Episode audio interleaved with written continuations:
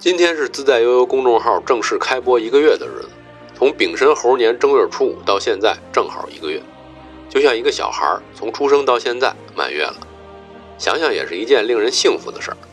说起自在悠悠创立的时候，其实是挺偶然的，机缘巧合，几个朋友就在一起商量着做点什么，所以就用公众号的方式来逐步实现我们的小目标。前途是光明的，道路是曲折的。每天看着自己进步一点点，看着关注的人数一点点的增加，心里多少啊有点满足感。我这个人比较相信缘分，能关注呢就是缘分。我会用每天的努力珍惜我们的缘分，所以这段时间也是我重新学习的过程。再次感谢关注的小伙伴。由于受到微信六十秒的限制，多余的话咱就放到文章里去说。